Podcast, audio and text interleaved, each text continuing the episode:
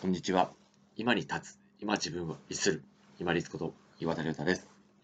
動かされる生き方と主体的な生き方についてです。主体的な生き方って言われると、ちょっと難しく聞こえるかもしれませんけれども、要は自分が主人公となってしっかり動くという生き方ですね。1回目の今回はですね、感情と欲についてです。感情と欲っていうのは自然発生的にドンと浮き上がってくるので気づいたらもうそれにずっと突き動かされる人生。これは自分が主人公となっている生き方には少しほど遠いです。私自身も当たり前ですけど感情もありますし欲もありますけれどもちょっとずつ抑えられるようになってきて自己コントロール感が増すんですね。要は車を運転しているような要はゲームをコントロール主人公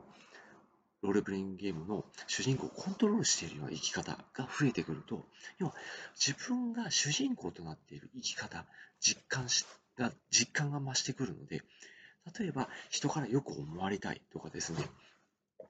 何かものすごく富を得て大成功したいとか、こう無理な、度を越したその欲望を持って動いたりとかですね、自分がコントロールできない範囲まで動かそうとして、例えば自分に怒りが生じたり、人間関係とかそうですよね。無理に人を動かそうとしたり、なんであいつああいうことを言うとやするとやって思って怒ったりすると、余計なところに支出が増える。そうすると、また動かされるよう、働かさせられる動かされる人生になってしまうんですよね。そうではなくって、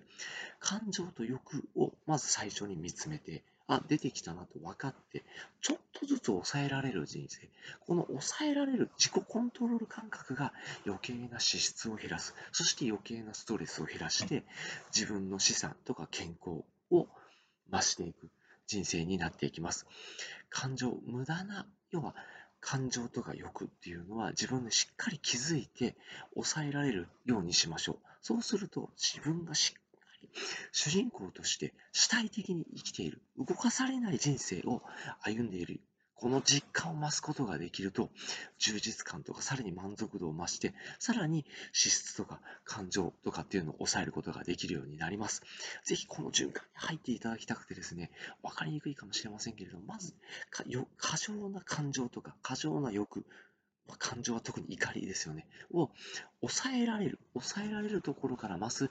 生きている自分が主人公となって生きている実感を増すことによってさらに脂質が減ってストレスが減ってそして自分の中の満足とか充実感を増していくような人生にしていきましょう。本日もご清聴いただきましてありがとうございました。皆様にとって一日良い日となりますように。これにて失礼いたします。